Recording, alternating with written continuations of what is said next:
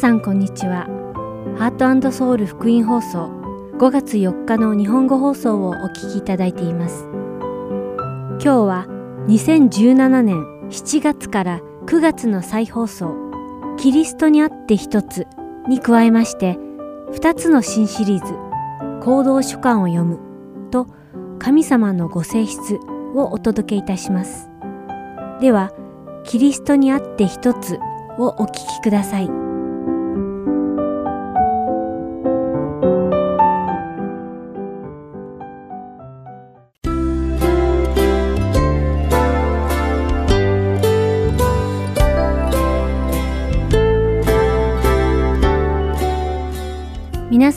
ちは。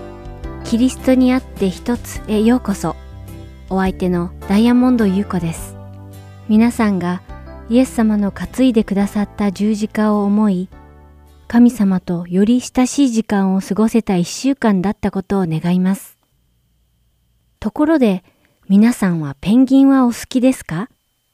実は私はペンギンのよちよち歩く様がとても可愛くて、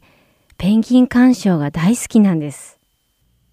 ペンギンといっても、この世にはとてもたくさんの種類がいるのですが、最近ナショナルジオグラフィックの番組で、ジェンツーペンギンというペンギンの特集をやっていました。その番組の中で、特に私の目を引くシーンがあったのですが、それはお母さんペンギンが生後3週間の双子の赤ちゃんペンギンに餌を食べさせる場面でした。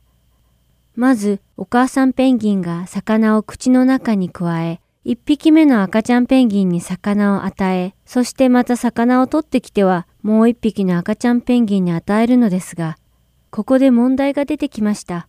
この2匹の赤ちゃんペンギンは双子なので、お母さんペンギンが戻ってきて2匹目の赤ちゃんペンギンに餌を与えるとき、どちらの赤ちゃんペンギンに餌をすでにあげて、どちらの赤ちゃんペンギンがまだ餌をもらってないかわからなくなってしまうのです。さて、ここで問題です。お母さんペンギンは双子のペンギンに同じ分量の餌をあげるためにどうやって2匹を区別したと思いますか？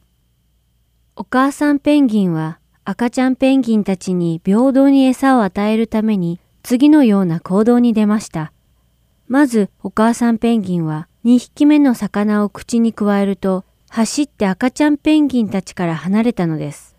すると2匹の赤ちゃんペンギンたちも魚欲しさにお母さんペンギンの後を追って走ります。さあ、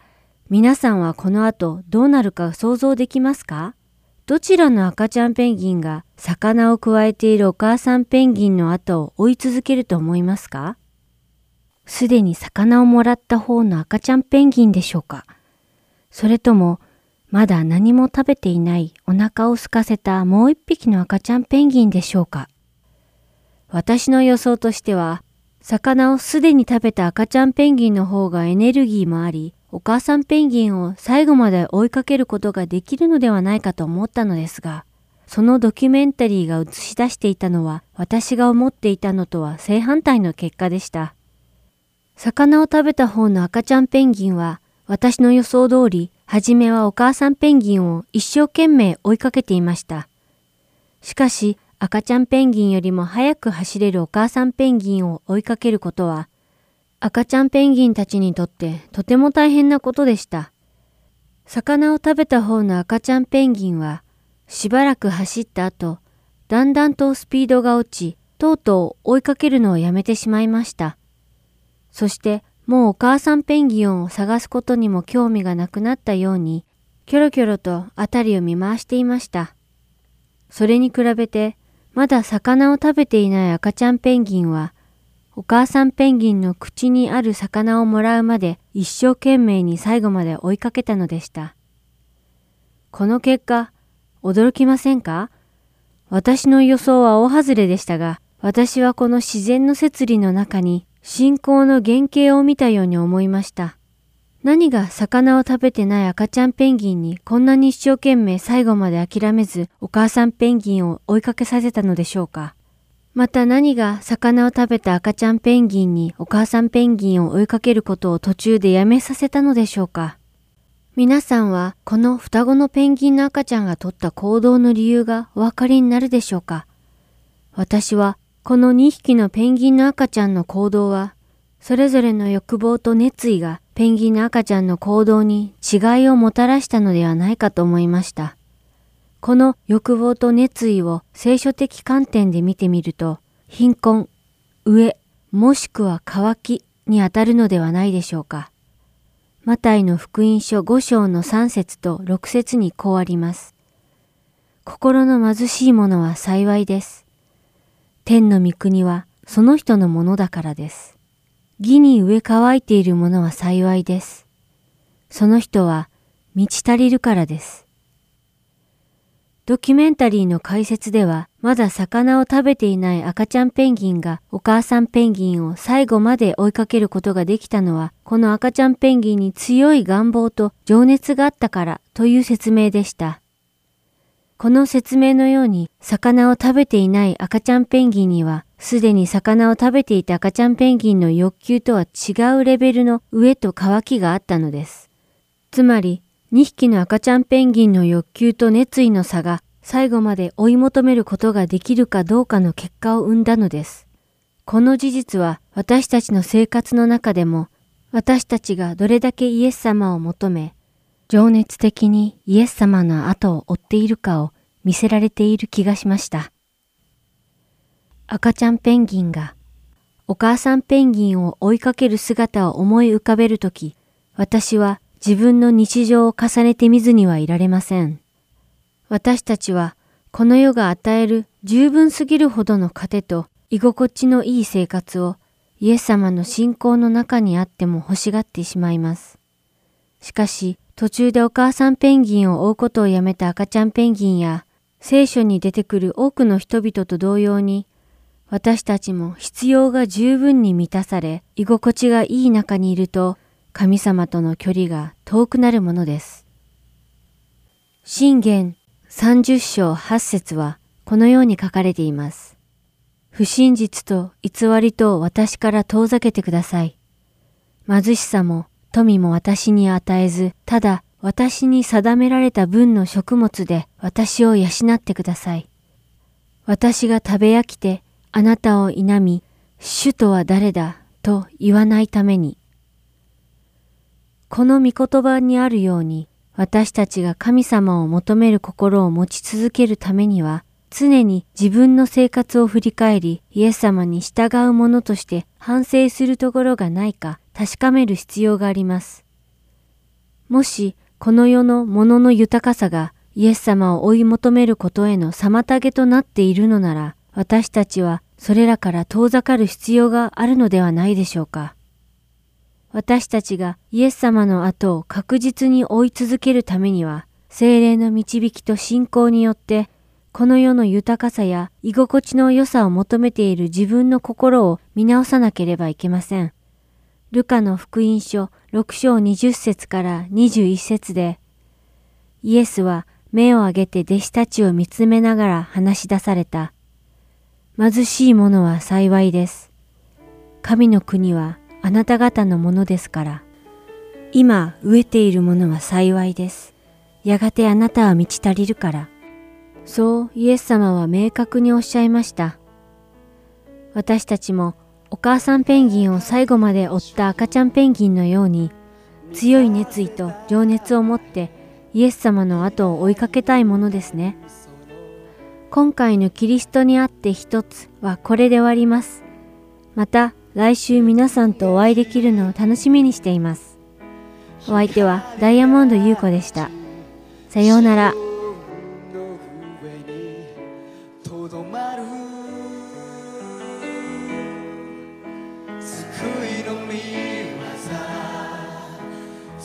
全世界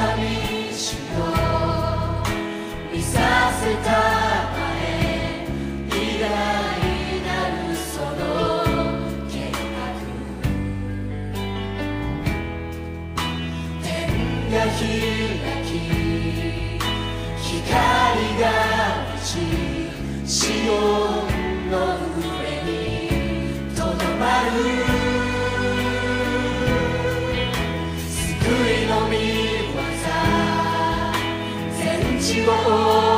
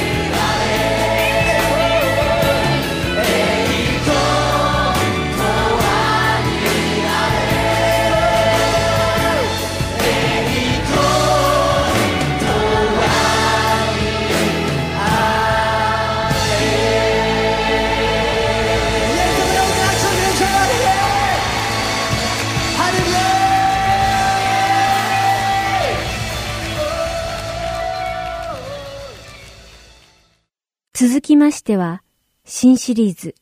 行動書簡を読むをお聞きください。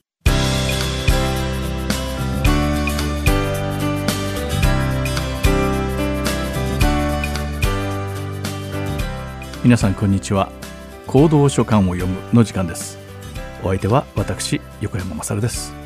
今日も一緒に聖書を学んでいきましょう。さて前回はついに行動書簡そのものの内容に突入しました。その書簡とはヤコブの手紙でした。なぜヤコブの手紙から始めたかというと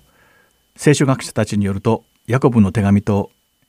ガラテヤ人への手紙のどちらかが一番初めに書かれた行動書簡である可能性が高いということだったからです。そして聖書にはヤコブという人が幾人か登場するのですがこの書簡の著者はイエス様の兄弟のヤコブであるという認識が一般的だということでした。またこのイエス様の兄弟のヤコブは初期のキリスト教会において権威を持っていた人物だったということでした。その根拠として使徒の働きの第15章を読むとヤコブがエルサレムの会議の決議を下す権威を持っていたことが学び取れます。またガラテヤ人への手紙の第2章9節では使徒パウロがこのヤコブのことを教会の柱であると言っていることもこのヤコブが権威を持っていたことを示しています。さてヤコブはこの手紙を離散したイスラエルの十二部族に対する挨拶で始めているのですがその受け取り人たちは迫害を逃れてローマ帝国のいろいろなところに散らされてしまったクリスチャンになったユダヤ人たちであることが推測できます。またヤコブの手紙の主題はイエス様を通して救いを受けて神の民となったクリスチャンがこの世でどのような生き方をしたらよいのかということでした。この手紙が書かれた当時殉教という概念はまだ一般的にはなっていませんでしたがステパノの殉教の後クリスチャンに対する迫害はますます激化していったのです。そしてこのクリスチャンへの迫害はエルサレムの教会から始まり使徒の働きの第8章の一節では十二弟子を除いて信仰に入った多くの人々はエルサレムから逃れユダヤとサマリア地方に散っていきました。クリスチャンがこういった迫害にあった時に最初に考えるのは私の信仰はこのような迫害を受けてまで続けていく価値があるのだろうか。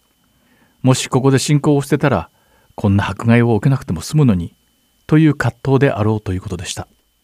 そしてヤコブはクリスチャンとなったユダヤ人たちのこういった辛い気持ちが汲み取れたからこそさまざまな困難に遭うことをこの上ない喜びと思いなさいと言ったのです。こういった困難こそが忍耐を育み完全でどこにも欠けたところのないクリスチャンになる手助けをしてくれるからです。ヤコブの手紙の第一章の5節でヤコブはあなた方の中に知恵の欠けた人がいるならその人は誰にでも惜しげなく咎めることなくお与えになる神に願いなさい。そうすればきっと与えられます。と言っています。ここに出てくる知恵とは人間ではなく神様の目線で物事を見られるようになることを意味しています。つまりヤコブは困難な事象をただの辛い出来事として受け止めるのではなくこのようなことを許された神様の身旨を知る努力をしなさいと言っているのです。しかしマタイの福音書第13章でイエス様がお話しされた種をまく人の例え話では福音を聞いて喜んですぐに受け入れるけれど福音のせいで困難や迫害が迫ってくるとすぐにその道を捨ててしまう人々のことが出てきます。ヤコブはこのような人々を勇気づけようとしているのです。また彼はこの世と神の国のどちらかを選ばなくてはいけないということを強調しています。彼らに双心を持ってはならないと述べ自分の欲望につられてしまうとそれは罪を生みその罪がやがて成長してついには死をもたらすと述べているのです。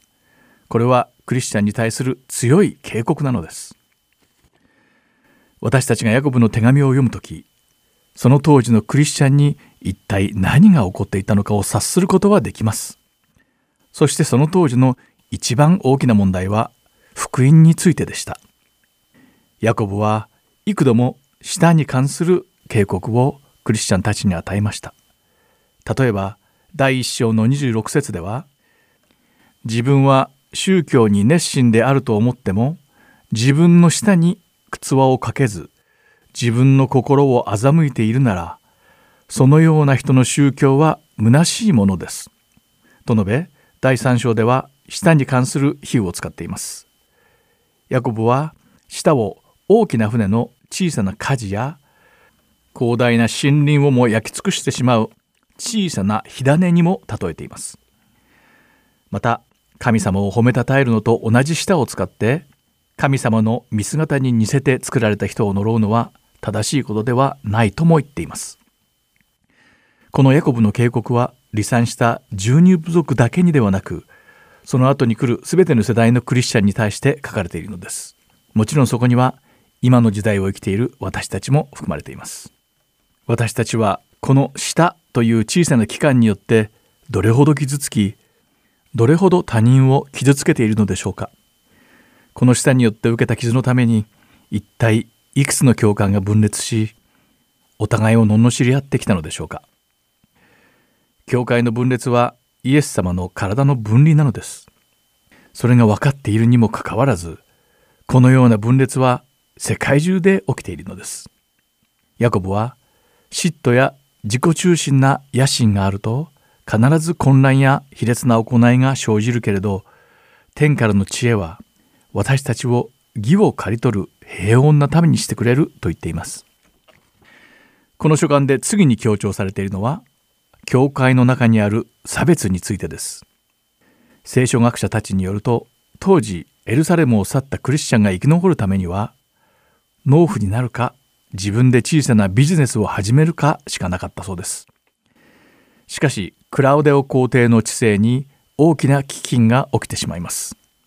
これは使徒の働きの第11章の27節から29節に書かれています。この大飢饉は世界中で起きました。そしてそれは農地を借りて農業をしていた小作農家を貧困に突き落とす一方商人たちは財産を増やしていったのです。そしてこの豊かなものこそがこの世での成功者とみなされるようになったのです。そして貧しい人たちと富んでいる人たちの差が激しくなり教会内でクリスチャンたちは貧しい者たちをないがしろにしてお金を持っている人にだけ使えるようになっていったのです。これはまさに世俗的な価値観または姿勢であり神の国の見識ではありません。ヤコブはこのような差別的な振る舞いを強く非難しています。彼は差別とは邪悪な考えであると言っています。第2章の5節でヤコブは神様はこの世では貧しいけれど神様を愛している者たちは天の御国では信仰に富み天の御国の相続人として選んでくださるという約束をしてくださったと書いています。そしてヤコブはこの世の富は決して神様からの恵みの証ではないと力説しています。そしてヤコブは豊かな財産を自分のためだけに使い兄弟愛を全うすることを避けている者たちにはっきりと警告しています。このような人たちは貧しくひもじさに苦しむ兄弟たちに向かってあまり長い間食べないのは良くないよと言いながら何もあげもしないのです。また彼らは寒さに震える人に向かって暖かくしなさいなどというのに何も着るものを与えないのです。さらに第5章でヤコブは富んでいる者たちに向かって彼らにこれから必ず来る不幸に泣いて悲しみなさいと警告しています。なぜなら彼らが蓄えた財産は義ではなく不義の財産だからですと言っています。当時の権力者は人々を無償で働かせていました。そうやって不正に富を増やしていったのです。彼らは富を増やし自堕落な暮らしをし彼らにもたらされた富は神からの恵みだと思っていったのです。ヤコブはこのような人々に裁きのメッセージを送ったのです。そして何世紀も前に書かれたヤコブのメッセージは私たちにもそのまま当てはまります。当時ヤコブが警告したことが私たちの周りにも今起きているからです。さて私たちが今日学んだことを理解した上でもう一度ヤコブの手紙を読んでみることをお勧めします。きっとそうすることで個人的に話しかけてくださる精霊の声が聞こえると信じています。精霊はあなたの問題の解決やあなた自身を変えてくださるために導いてくださいます。ではまた来週行動書簡を読むでお会いしましょう。お相手は横山勝でした。さようなら。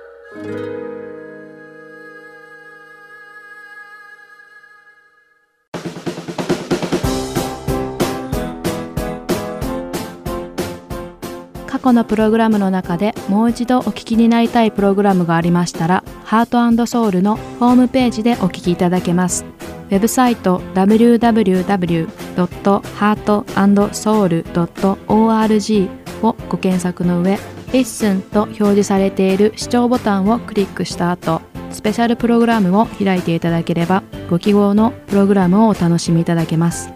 また、すべてのプログラムをご自宅のコンピューターにダウンロードできるとともに CD からお聴きいただくこともできます。CD ご希望の方はハートソウルまでお電話をくださるか E メールからご連絡ください。電話番号は602-866-8999 E メール heartandseoul.org アットマーク gmail.com までご連絡ください。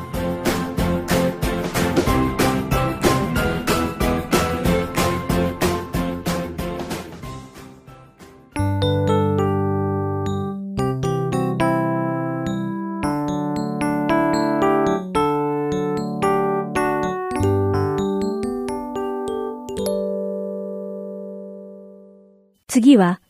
神様のご性質をお聞きください。